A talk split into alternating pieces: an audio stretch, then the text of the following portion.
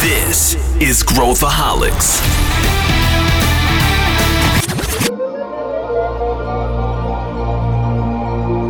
This is Growthaholics. Olá, aqui é Pedro Van Gertner, sou o CEO da ACE e esse é Growthaholics, o podcast para quem adora inovação, empreendedorismo. A gente está dando continuidade à nossa série de podcasts adicionais sobre tendências, coisas que a gente está olhando em várias áreas. E hoje o tema é startups. E para falar sobre startups, eu tenho os dois caras que, quando eu tenho dúvidas sobre startups, é para eles que eu ligo.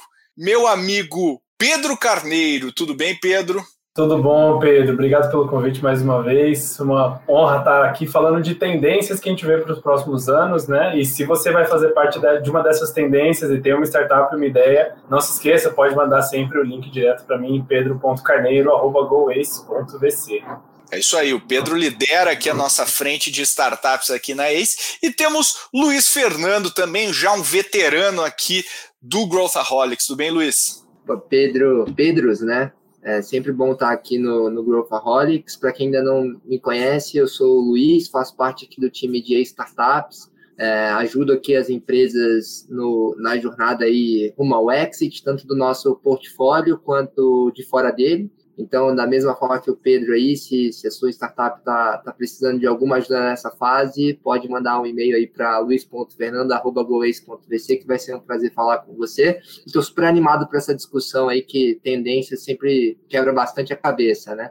Boa, vamos mergulhar então, vamos mergulhar de cabeça nas tendências, vamos, vamos discutindo uma a uma aqui que vocês mapearam. Eu vou aqui, a Babi me deu o briefing de não ficar conduzindo essa discussão, mas deixar o papo rolar e participar do debate. Então vamos começar com a primeira tendência aí. Quem quer falar a primeira? Eu posso começar aqui, acho que é algo que é, pouca gente enxerga como a gente está vivendo hoje, né? Uma tendência que passou e eu acho que tem algumas coisas que dá para a gente refletir para o futuro. Uh, a gente olha muito em investimentos e que performance passada não significa rentabilidade futura, mas acho que tem alguns padrões que a gente vê no mercado que podem se repetir, que a gente pode enxergar algumas mudanças futuras baseadas no que tem acontecido agora no passado. Uh, e um dos tópicos que eu queria trazer aqui é mudança regulatória, principalmente aqui no Brasil, né? Existem alguns mercados que eles são altamente regulados, tipo mercado financeiro, mercado de energia, mercado de seguros. E a gente viu como uma mudança pequena na regulação, uma flexibilização nessa regulação, pode ter um impacto de revolucionar todo um setor. Né? A gente viu aí nos últimos 10 anos, e com o Nubank indo para o IPO agora em Nasdaq, né, que uma mudança leve, né, que foi feita lá atrás no mercado financeiro para você flexibilizar meios de pagamento, as, as empresas de maquininha de cartão e de transação financeira, para deixar mais gente entrar, para ser menos exigente, menos restritivo, trouxe uma torrente de novas oportunidades e de novos empreendedores que construíram impérios ali dentro, né? E eu olho muito para outras frentes que podem estar tá se alterando via mudança regulatória. Então, essa é a primeira tendência que eu queria trazer aqui de mudanças regulatórias em setores que são altamente controlados, aqui no Brasil, pelo menos, e que podem abrir novos mercados aí gigantes para serem atendidos logo de cara. Então, eu olho aqui para duas frentes muito importantes, que é a de seguros, né, que está tendo já um, um sandbox da SUSEP, que é a, a, a, agência que regula essa frente, e também de energia, que tem muita discussão na ANEEL é, para poder conseguir flexibilizar e dar um pouquinho mais de poder de escolha para quem usa energia elétrica. Eu acredito muito, cara. Eu acho que a regulação uh, ela tem um papel nobre, que é proteger o consumidor, mas em muitas, muitos casos, muitas vezes acaba causando uh, oligopólios, mesmo sem querer. Ela, ela então blinda os incumbentes e garante que uh, novos entrantes não, não tenham a mesma facilidade para competir.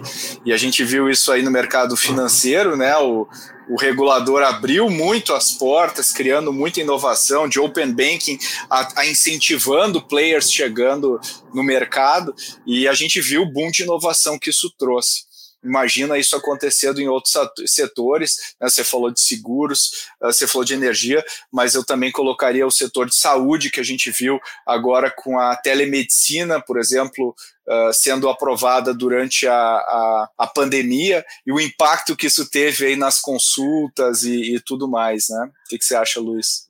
Eu concordo também e acho que assim uma boa forma da gente identificar tendências, né, além de procurar por esses movimentos, essas mudanças, né, que o Pedro comentou, é ver justamente no que que os VCs, né, o que que estão apostando, o que que os novos empreendedores aí estão estão fazendo.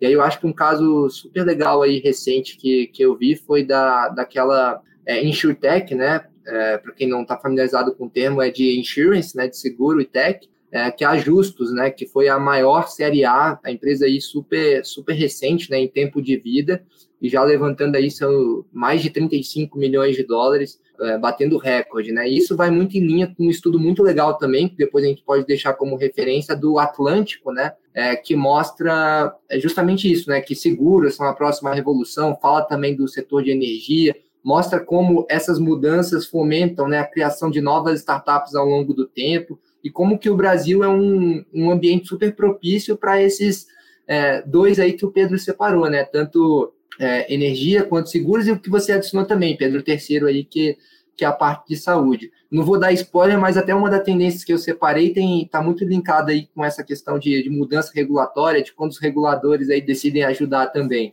Vamos pegar, vamos pegar já essa sua aí, Luiz. Emenda aí na sua nessa tendência, então. Legal. É, eu acho que sim, é um pouquinho diferente, mas é, tem uma certa proximidade, que é a questão do 5G. Então, recentemente aí teve o, o leilão, né, para a gente conseguir fazer a implementação disso. Obviamente que tem vários desafios, mas é legal de ver o que, que o pessoal fala, né? Então, desde o ministro, o que, que ele falou, até o que, que a gente está vendo no mercado. Então, assim, o ministro, obviamente, é, concordando ou não com o posicionamento político, ele está super animado, né, de, puxa, vai posicionar o Brasil em outro patamar, né, para é, para dizer no, no, bom português, por quê? Porque hoje a gente tem uma economia que ela é muito dependente do agronegócio, né, muito exportadora, e aí talvez com, com 5G, com esse fomento, a gente pode mudar né, aos poucos para ter é, uma economia mais digitalizada, né, conseguir trazer é, mais serviços de, de valor agregado. E aí você vai vendo, por exemplo, meses antes, é, o fundo lá da Indicator Capital, nossos colegas aí, primeiro da América Latina, focado inteiramente nisso, né, 5G, IoT,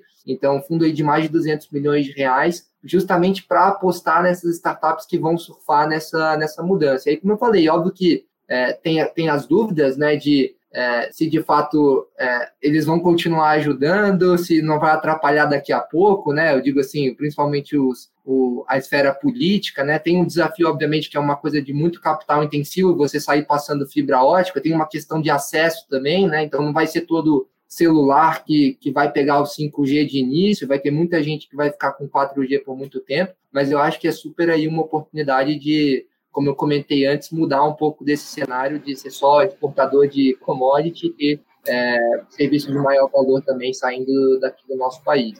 Aí, aproveitando essa frente aqui, de é, pro nosso espectador aqui não, não achar que a gente está só jogando alguns nomes e algumas frentes que a gente está com uns palpites para isso acontecer, tem toda uma lógica e um racional por trás disso, que é a construção de novos negócios que têm sucesso, ela vem principalmente da resolução de dores atuais, de uma forma 10 vezes melhor do que já existe hoje, ou da resolução de novas dores de coisas que hoje não são relevantes, mas que vão ser relevantes no futuro. Então, basicamente, essas coisas elas só acontecem por conta de mudança de comportamento de um volume grande de pessoas e que viram um novo driver de mercado. E aí tem dois comparativos bem claros que dá para fazer, que é quando a gente olha para a Amazon e para a Netflix, eles estavam resolvendo problemas que não existiam naquele tamanho na época que eles nasceram, né? A Amazon ali com o delivery, com, com o bookstore no começo, e a Netflix mandando os, os DVDs para as casas das pessoas para depois fazer o stream. Então elas conseguiram se segurar ali pelas pontas até que o problema ficou grande o suficiente e o comportamento da população mudou, que aí sim eles passaram a, a ser relevantes. Mas quando a gente olha para a mudança de regulação ou de 5G, uma nova tecnologia, essas coisas são drivers de mudança de comportamento. Né? Então, se for para olhar para tendências para o futuro, a gente só precisa dar um passo atrás e falar, ok, como o comportamento aqui no Brasil, no mundo humano, está é, tá mudando e quais são os drivers que podem mudar o comportamento para lá e para cá, e essas são as coisas que vão abrir espaços novos aí no mercado. É, eu fico, eu, eu até pergunto aqui para você, Luiz, o que, que, você acha que destrava o 5G uh, na prática? Eu acho que essa resposta ela é mais é bem difícil, né, Pedro? Eu acho que tem, tem uma série de, de coisas. Eu acho que o primeiro passo a gente deu, né, que é investir e fomentar que esse tipo de coisa aconteça. Mas como eu falei antes, de nada adianta a gente só dar o pontapé inicial, né? Porque implementar isso num país como o nosso, continental, não vai ser tarefa fácil. Então, precisa ter incentivo para que a gente consiga, de fato, concretizar isso. Eu acho que uma coisa legal desse leilão que eu estava lendo, que vocês devem ter visto também, né, que foi apareceram novos competidores também querendo participar, o que é super benéfico para o setor. Então, fomentar esse tipo de coisa é super é super importante. Eu acho que a gente também aqui, como, como investidores, tem um papel de também apostar né, nesses empreendedores que estão no, no, no, início da, da onda aí, é, para que eles consigam, de fato, desenvolver as tecnologias que, que eles pretendem. Então, eu acho que é uma conjuntura tanto de fatores assim mais macro, né, quanto é, do nosso lado também, né, que está apostando, e dos empreendedores de perseverar, porque é aquela coisa, a gente nunca sabe se a gente está à frente da tendência ou atrás, né? Então, tudo dá, dá, dá a entender que a gente está no momento apropriado para desenvolver esse tipo de tecnologia, mas na prática a gente nunca sabe, né? Então vai precisar ainda de um tempo para gente, a gente saber se de fato era o melhor momento ou não para desenvolver esse tipo de solução. Então eu diria que é um pouco por aí, Pedro. Talvez um bom paralelo, Pedro, seja que com esse contrato é como se a gente estivesse duplicando uma autoestrada. Ou seja, a gente conseguiu, né, via 5G, aumentar o, a, a nossa capacidade de fluxo de dados e isso necessariamente gera um benefício econômico, né? Como se a gente estivesse duplicando uma estrada que liga, sei lá, uma capital ao interior. Só que o outro grande questão é, ok, mas quem vai usar essa estrada e como que é, isso vai ser carregado de lá para cá? Né? Eu acho que esse é um dos grandes desafios que ainda vão ter que acontecer e que as startups elas têm um espaço para poder se posicionar aqui, que é Hoje, grande parte da indústria ainda não usa a inteligência de dados da forma que poderia usar, com a granularidade, com o volume, com a velocidade que ela poderia usar. E acho que tanto indústria quanto varejo, quanto grandes centros comerciais, acho que a parte de finanças é que está mais evoluída nisso. Mas a ideia é que com o 5G a gente duplique a estrada para outras é, estruturas de, e serviços que tenham tanto valor quanto consigam né, trafegar por isso. Mas só fazer a estrada não vai resolver o problema. Né? As empresas precisam se posicionar para ajudar a esse movimento. 5G é outra tendência e qual a próxima, Pedro? Vamos lá, uma outra tendência que eu separei aqui, que é bem é, interessante, a gente estava conversando agora, recente, é a tokenização em ativos digitais. Né? Porque acho que isso tem um, um, um, caminho que, de novo, né, uma mudança de comportamento de larga escala. É, a gente estava até conversando antes sobre é, como, via empresas de jogos né, e, e, e outras coisas assim, as pessoas começaram, primeiro, a parar de ter medo de gastar dinheiro pela internet, né? E a gente tem o advento do delivery, que foi muito acelerado pelo Covid, etc, etc, né? Para realmente fazer todas as compras e colocar o seu dinheiro no aplicativo e isso ser uma coisa usual. E segundo, elas começaram a é, ter mais tranquilidade em gastar dinheiro com coisas que não são reais. Né? Então a gente está falando desde as estratégias grandes aí dos, dos big players, né, dos jogos tipo Riot Games, fazendo fortuna vendendo skin de jogo, que é um ativo que ele é, é, não existe, ele é intangível, e é um negócio criado por uma empresa e que não tem nenhum valor fora daquilo ali, é um negócio 100% virtual. E hoje a gente está vendo tokenização em ativos digitais, que são ou uma forma de representação virtual de um ativo real, né? então hoje você consegue pegar um ativo real, tokenizar isso, como se você estivesse fazendo um crowdfunding né? e conseguir distribuir isso e você ter ativos que são crowd-owned, então, é, tem inclusive uma notícia muito bacana de é, uma cópia da Constituição americana está sendo tokenizada e distribuída para milhares de pessoas terem um pedaço dessa, dessa Constituição. Então, ele representa um ativo real físico. E tem é, é algumas tokenizações que são justamente o, o, o espectro mais na ponta disso, que é você tokenizar e distribuir e, e securitizar um ativo que só existe no mundo virtual. Então, essas duas coisas de você conseguir descentralizar e de conseguir dar valor a uma propriedade virtual, eu acho que pode ser uma das próximas grandes revoluções, do mesmo jeito que foi a nossa o conforto de comprar alguma coisa online, por exemplo. Eu, eu, concordo, Pedro. Essa, essa Constituição, né? Infelizmente, os caras não conseguiram comprar, né? Os caras, na última hora, chegou o CEO da Citadel. É, como se o cara não fosse odiado o suficiente por eles, né? Ele, toda aquela coisa do, do, do Robin Hood, do GameStop lá, foi ele, ele que, brigando com a galera. Ele foi lá e comprou. Mas o ponto é que os caras montaram uma DAO, né? Uma Decentralized Autonomous Organization, e compraram, e fizeram. Era 200 dólares, acho, o stake para comprar. É, claro, tem N problemas, do tipo a diluição, né? Tu vai comprando é, X, daí. O que, que né, significa vai... no fim, né? De verdade. É, Você tem um 0001% de um objeto. É, mas acho que o ponto é, os caras conseguiram se organizar em poucas horas, né? Juntaram uma grana muito grande e vai ter regulação em torno disso, né? Vai ter né, coisas que, por exemplo, com crowdfunding é um negócio que eu, eu, não, eu não considero crowdfunding um sucesso, né? Eu acho que o crowdfunding, né, é, o governo na tentativa, né, o regulador na tentativa de proteger, né, os investidores acabou engessando demais o modelo de crowdfunding e aí num mercado totalmente sem regulação, os caras acabavam acabaram criando estruturas uh, criativas para viabilizar isso. E eu acho que isso aí veio para ficar e a gente deve ver muita coisa uh, uh, ainda acontecer com esse tipo de, de estrutura, né, de contratos inteligentes, a gente programar as coisas diretamente no contrato. Uh, eu, eu acho que isso aí é, é, é, o futuro. Não sei o que, que tu acha, Luiz. Não, eu concordo e uma, uma coisa legal, assim, quando está é, discutindo sobre esse tema, é, sempre tem aquele comentário de, ah, eu não entendo alguém que vai comprar uma parcelazinha super pequena digitalmente da Constituição dos Estados Unidos.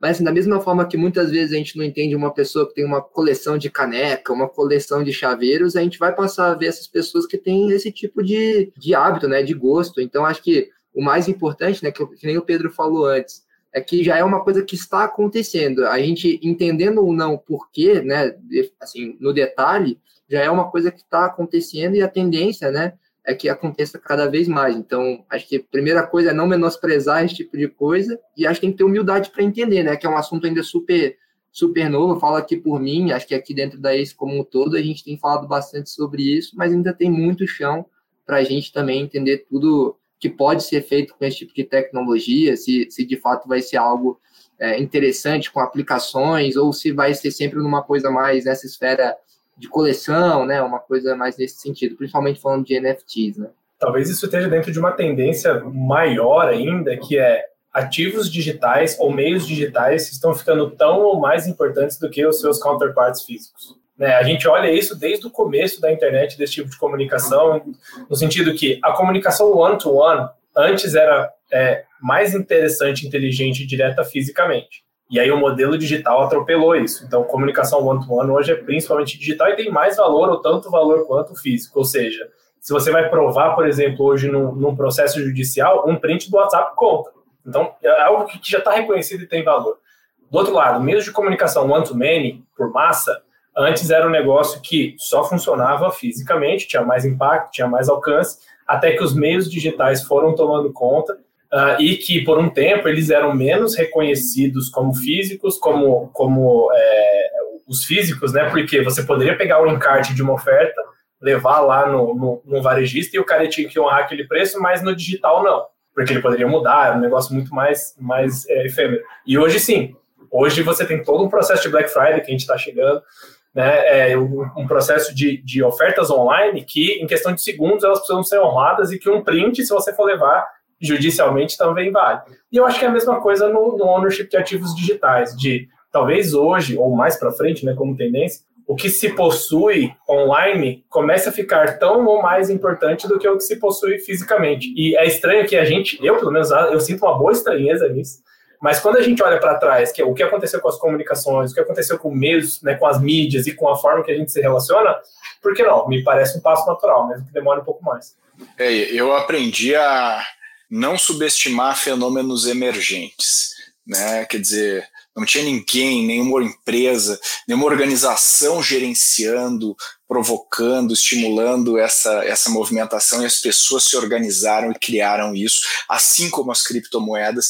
Então, assim, os fenômenos emergentes eles têm um, uma característica muito interessante, quase uh, evolutiva no sentido darwiniano da palavra, delas irem evoluindo, buscando, e hoje ela né, as cripto já entraram no sistema financeiro como um cavalo de Troia, então os investidores de todo mundo né, tem um pouquinho de cripto, uh, na sua carteira, né? Muita gente tem um pouquinho de Essas coisas vieram para ficar. Eu acho que o impacto delas vão ser muito maiores do que a gente consegue imaginar. E como o Luiz falou, é muito difícil prever, né? É muito difícil prever, mas coisas vão acontecer. E falando em acontecimentos, qual a sua próxima tendência, Luiz? É, eu acho que nessa linha dos fenômenos emergentes que ele estava falando, Eu acho que a gente tá, viu um movimento agora e que vai continuar se acelerando justamente por uma negligência, vamos chamar assim, de um fenômeno emergente lá no passado, que eu estou falando aqui dos M&As de startups, né? Porque no, no limite, o que está por trás disso, né? Digitalização, talento, você conseguir inovar, né? Sair da, daquela oferta que por 100 anos perdurou, então, acho que isso é uma tendência que, com a pandemia, é, acelerou bastante. E quando você vê o prognóstico assim para os próximos anos, tem uma pesquisa que eu estava vendo outro dia é, do pessoal da, da BR Angels que eles fizeram lá com os associados e com pessoas parceiras que é, quase que um a cada dois executivos assim é, pretendem fazer alguma aquisição nos próximos 12 meses, de setores variados, assim, do setor mais é, mundo físico até o cara que já está mais digitalizado. Então, é, a gente também estava comentando até antes aqui da, da notícia recente da Magalu entrando em games. Poxa, isso era inimaginável, né? Então, essa, essa questão acho que vai se acelerar bastante, não só pelos números que a gente vem vendo, mas porque é uma necessidade que ainda não foi 100% resolvida, né? Não é porque você comprou uma empresa que você já é uma empresa digitalizada, não é porque você comprou uma empresa que você já tem agora uma nova oferta que consegue atender às novas demandas do, dos consumidores. E eu acho que tem muita coisa para falar nesse sentido, mas acho que para aquecer aí vocês, eu diria que essa é uma tendência aí que, que eu aposto bastante aí para os próximos anos. O que você acha, Pedro? Eu concordo 100%. Acho que algo que a gente consegue ver que é completamente diferente de 10 anos atrás, que é a luta de Davi contra Golias, de aquele cara gigante que é a corporação e a startup andando super rápido com um modelo muito inovador e a grande corporação como um, um monolito, algo que nunca vai mudar e um negócio é, totalmente controlado e retrógrado. E o que a gente viu, principalmente nesses últimos 5, 6 anos, é que os gigantes acordaram, né? Então a gente consegue olhar para empresas, e eu acho que a Magalu é um bom exemplo, mas tem várias outras também que estão trabalhando com inovação, e é uma das coisas que é um dos nossos combustíveis aqui também, é, de que essas empresas elas estão chegando em um nível de execução, um nível de visão que é invejável para muita startup. Então, ao mesmo tempo, tá cada vez mais fácil de ser uma startup, ou seja, com modelos de validação mais baratos e com formas mais simples de se trabalhar e de provar uma ideia, mas está cada vez mais difícil ser uma startup no sentido que a barra está muito mais alta para você hoje conseguir competir e tirar de letra uma Magalu, um iFood, um BTG Pactual, esses caras que são é, já é, velhos de guerra no mercado, mas que conseguiram se reinventar, hoje estão inovando, hoje estão na, na ponta né, da, da, evolução e da, da tecnologia, e está cada vez mais difícil bater nesses incumbentes, né, que é o que o Pedro estava falando. Então, é, o, o mundo está mais difícil porque as empresas estão ficando cada vez mais parecidas com as startups. Isso eu acho que é bom para o mercado, para todo mundo. É, o, o que está conectado com todo esse movimento de M&A, né, que a gente está observando. Se o cara precisa correr, muitas vezes é mais fácil comprar um cara que já desenvolveu esse produto. E, eu acho que conecta também com a tendência de M&As uh, menores também, né? De gente comprando um produto, gente comprando uma feature, gente comprando um time, porque né, isso junto com o apagão de talentos que nós temos para suprir nesse mercado uh, vira uma tempestade perfeita para esses eventos de liquidez, né, em combinação com a, mercados valuations hiperinflados, né? Uh, que mais? Que outras tendências aí que você vê, Pedro? Bom, olhando para outra, outras tendências que a gente viu lá fora, né, olhando aqui para o Brasil, e aí olhando especificamente para venture capital, né, ou seja, vamos pensar em quem financia essas novas ideias, essas novas estruturas.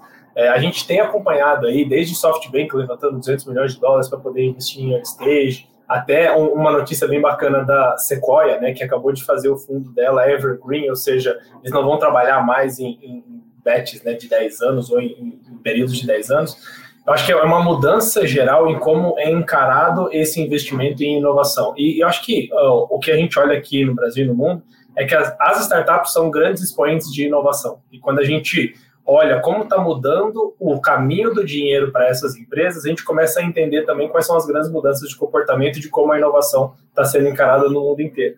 E o que, o que a gente vê né, como, como tendência é, primeiro, é, a inovação está sendo cada vez menos trabalhada em, como projetos e muito mais como estratégias de negócio, como algo muito mais perene e fixo. Né? Quando a gente olha para a Sequoia de olha, eu tenho capital aqui que ele é paciente, eu não vou operar uma empresa e vou investir e sair cinco anos depois, sair dez anos depois. Eu estou investindo em coisas que vão mudar o mundo nos próximos 40, 50 anos. E a gente começa a olhar também, isso acaba refletindo né, o que a gente vê de, de empresas que estão hoje na, na ponta do conhecimento, que estão trazendo a inovação para dentro como um pilar estratégico que vai ficar perene, ao invés de um projeto específico de inovação incremental e etc. Então, o que, que isso, isso leva para tendências das startups? Né? De novo, cada vez mais difícil de entrar nesse tipo de estratégia com esses players gigantes, ou seja, você precisa ter uma ambição muito grande, uma execução muito grande, mas ao mesmo tempo é um, um braço interessante para você se agregar a grandes corporações e agregar outras, outras é, estratégias maiores para poder conseguir alavancar esses novos negócios. Então, uma tendência que a gente vai ver além do, do M&A é que a, a estrutura de VC vai ficar cada vez mais transversal, ou seja, quando um investidor, um fundo acredita em um negócio, ele vai apostando, então a gente vai ter menos tendência de passar a bola, ou seja, um fundo investe, passa a bola para outro, passa a bola para outro, até chegar lá no, no, IPO. E a gente vê muitas empresas que estão né, cada vez mais é, tempo dentro do, do mercado privado, acho que no Nubank também é um bom exemplo. Uh, e a gente vê cada, cada vez mais, tanto os fundos, quanto as startups, quanto as corporações, tratando isso de uma forma mais transversal. Ou seja, inovação tem menos rótulo. Você não é uma inovação pequenininha, é uma inovação média, uma inovação grande, com pouco dinheiro, com médio dinheiro, com muito dinheiro. Os players eles estão começando a se unificar e verticalizar o trabalho deles com startups. Então, é interessante porque hoje você pode estar começando um negócio e já está falando direto com o pessoal do SoftBank, por exemplo. Hoje você pode ter operando uma startup faz 3, 4 anos e ao invés de você ser comprado por uma, por uma grande corporação, a sua estratégia pode comprar essa grande corporação. Então, acho que esse meio de campo hoje, né, eu acho que é uma tendência mais para frente também, ele vai ficar cada vez mais embolado e menos dividido bonitinho, como a gente via lá no início. Eu acho que, ainda falando sobre essas tendências é, em quem financia né, a inovação, tem duas que eu particularmente acompanho, assim, né, lá fora, a primeira é da especialização dos VCs. Eu acho que isso a gente já vem vendo um pouco no Brasil, né? Do fundo que só investe em saúde, do fundo que só investe em varejo, do fundo que só investe, como a gente falou mais cedo, em 5G IoT. Então, acho que isso é uma coisa, é, até por essa competição toda, está cada vez mais difícil, né? Você ser agnóstico, de você ser generalista, olhar vários setores. Então, isso é algo que eu, que eu particularmente acompanho para tentar entender quando que vai acontecer aqui, se é que já não está acontecendo, né? Mas quando que vai acelerar. E outra é, que eu particularmente também é, olho com, com bastante assim, curiosidade são os solo capitalists, né? Aquele cara que às vezes tem um blog, aí ele consegue construir uma audiência e ele quase que vira um fundo de uma pessoa só, né? E é, dado a exposição que ele tem, as pessoas que ele consegue acessar, a, como ele consegue colocar as ideias para o público e aquilo dá uma visibilidade para a empresa. Então, acho que assim, é, essa coisa do venture capital que antes era uma coisa super fechada, né? Só para quem tinha muito, muito dinheiro, parece que aos poucos também vai se democratizar, né? Então, até uma pessoa jovem lá no TikTok vai ser um VC também. Então, isso é algo que eu tenho bastante curiosidade de ver quando que chega no Brasil e que lá fora a gente já vê acontecendo com alguma frequência. É, se a gente for ver, né, uh, olhar o big picture, todas as empresas estão se tornando empresas tech, né? Todas elas, né? Esse recorte que a gente costuma utilizar para se referir a startups e tal, daqui a pouco o que a gente vai ver é que todas as empresas operam desse jeito, pensam desse jeito, são criadas desse jeito. A gente está tendo uma confusão já. Pera aí, essa é uma empresa direct to consumer, que é, mas é uma indústria que está produzindo o fato dela estar tá vendendo de um jeito diferente coloca ela automaticamente nesse bolo, nessa categoria startups. Só que isso é uma classificação absolutamente uh, né, soft do ponto de vista prático. Então, se a gente olhar no futuro, o que hoje a gente entende como um recorte, assim como e-business virou business, assim como marketing digital virou marketing, é, o que a gente está vendo é que é, tudo vai virar tech e as startups vão ser basicamente a regra uh, do mercado, dada a facilidade de criar, uh, capital para investir e tudo mais. Então, também haverá uma democratização Uh, do acesso a esses ativos, né? Isso que tu tá falando, né, Luiz, do cara, porra, o Luiz vai lá, cria o blog, uh, o, o, gera deal flow e ele começa a investir direto, assim como os sindicatos que a gente vê no Angel List lá nos Estados Unidos e tudo mais, uh, o crowdfunding, esse negócio da constituição que a gente acabou de falar, tudo isso leva a uma, na minha, no meu entendimento, a uma tendência de democratização extrema desse, desse, dessa classe de ativo, Uh, e, e, consequentemente, a gente se pergunta qual que vai ser o papel dos VCs nesse contexto de super acesso que as pessoas vão ter a várias opções de financiamento em vários estágios, né? Aqui eu acho que tem bons insights, Pedro, que eu acho que conversa muito com o que a gente estava falando bem, bem no início lá sobre mudança de regulação. Quando você tem mudança de regulação e que ela abre, principalmente democratiza acesso para muitas outras coisas, qual é a curva que a gente enxerga? A gente enxerga um, uma demanda reprimida que ela começa a entrar em jogo e a gente começa a ver também uma estabilização depois. Então, claro, tem muito mais gente entrando em VC, trabalhando com startups, eu acho que isso é muito rico, uh, mas os VCs eles têm um papel muito importante que é de conseguir fazer o, o screening, encontrar as melhores oportunidades, avaliar, precificar e ajudar as empresas até o exit, né?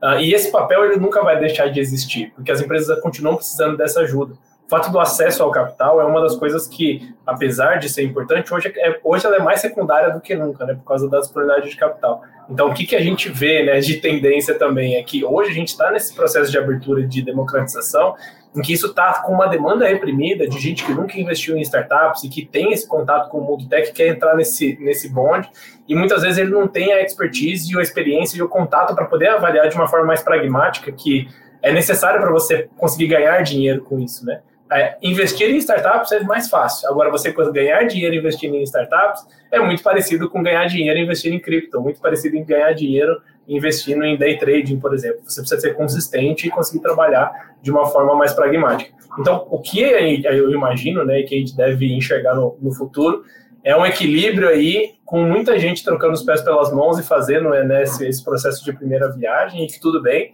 mas entender que investir em startups, empresas de tecnologia e apostar nessas tendências que a gente está falando agora, né, é um pouco mais complexo do que parece, né? Então, talvez essa euforia aí deu, deu uma baixada nos próximos anos. Verdade, verdade. Vamos conectar com outra tendência, Luiz?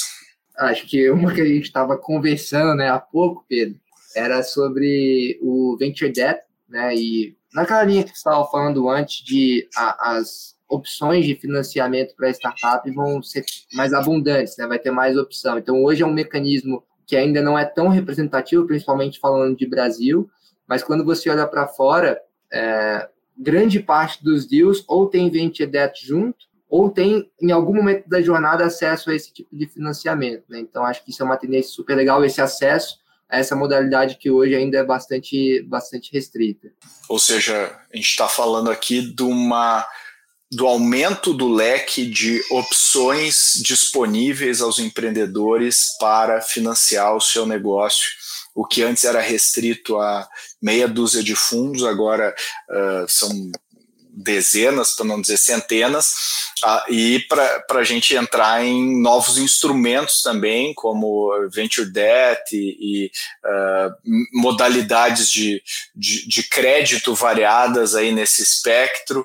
Uh, que que como é que você vê, Pedro? Você vê que o track tradicional de VC vai dar lugar a uma a, a outras modalidades. A gente está vendo, inclusive, fundos de private equity começando a lidar com startups, a lidar com essa área de tech. Como é, como é que você vê isso aí? Uh, então, vamos tentar olhar num espectro um pouco mais amplo, porque quando a gente está falando de tendência aqui, a gente está olhando principalmente em o trabalho com startups está ficando mais mainstream, ou seja, está tendo mais acesso, mais democratizado, tudo que isso que a gente falou antes, né? E eu acho que esse é só mais um dos, dos, dos fatores, né, das faces desse, dessa grande tendência, que é Hoje a gente olha a gente teve centenas de anos, milhares de anos até, do sistema financeiro trabalhando para poder financiar e poder trabalhar com negócios que precisam de matéria-prima chamada dinheiro. Porque dinheiro é uma matéria-prima no, no fim das contas, né? Então, quando você vai abrir uma barraquinha de cachorro-quente, você tem uma série de opções de financiamento, desde desconto de duplicata, até o investimento direto, até você conseguir amarrar a, a tua carrinho de cachorro-quente como garantia. Então, você tem todo um arcabouço financeiro que funciona e que foi construído ao longo de muitos anos para poder financiar isso. Quando você vai fazer água, você tem incentivo do governo, você tem fundos soberanos, etc, etc. É, e hoje, quando a gente está é, olhando, a gente vê que para investimento em startups, você tem venture capital só, né, isso 10 anos atrás, e hoje a gente já tem crowdfunding, a gente tem venture debt, tem outras formas de, de financiar, tem linhas né, de, de crédito que são baseadas em MRR, especificamente para software. Então a gente está vendo que uma das grandes tendências é aproximar o nível de complexidade de personalização que as startups precisam para se financiar é, do modelo que é tradicional hoje. E não é porque é tradicional, é porque é ruim. É porque a, a, o mainstream, né, o mundo tradicional e mercado financeiro também, estão levando mais a sério, estão enxergando mais valor em negócios que são mais inovadores, que são mais iniciantes. Então a gente vê que vai ter muito mais robustez e a gente vai ver também que o empreendedor que antes tinha que aceitar um deal qualquer de um anjo, que era a única salvação na vida dele, que ninguém mais acreditava no negócio, ele vai ver que ele tem uma rede de suporte muito maior do que ele tinha, sei lá, 10 anos atrás. E ele vai ter cada vez mais suporte, tanto governamental, quanto do mercado financeiro, quanto de outros investidores que querem entrar nessa, nessa seara. Né? Então, vai ficar mais simples para o empreendedor conseguir achar essa matéria-prima que ele precisa, que é capital para poder validar os negócios dele. Perfeito, Pedro e Luiz. A gente cobriu muitas tendências interessantes. Eu acho que a gente está. O fato de a gente estar tá mergulhado até o pescoço nesse mercado permite que a gente tenha uma perspectiva um pouco diferente sobre o que está acontecendo e compartilhar isso aqui com os nossos ouvintes. É muito legal.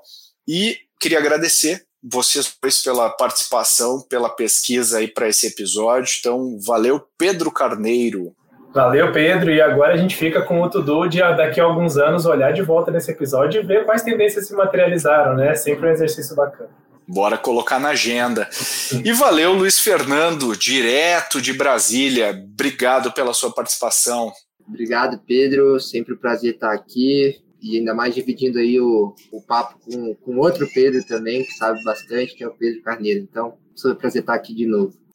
Show de bola. Espero que você que está nos ouvindo também tenha gostado desse episódio, tenha tirado insights importantes aí para o seu planejamento ou simplesmente porque você ama esse mundo assim como a gente. E se você tem comentários, você gostaria de trazer alguma tendência que a gente não abordou nesse episódio, a gente vai querer muito ouvir as suas ideias e as suas uh, sugestões. Então mande uma mensagem para podcast@goace.vc que a gente promete que vai ler todas as suas mensagens. E, obviamente, se você acha que outras pessoas podem se beneficiar desse conteúdo, não deixe de compartilhar também nas suas redes. Isso ajuda muito a gente a aumentar o alcance do Growthaholics e atingir cada vez mais pessoas. Obrigado e até a próxima.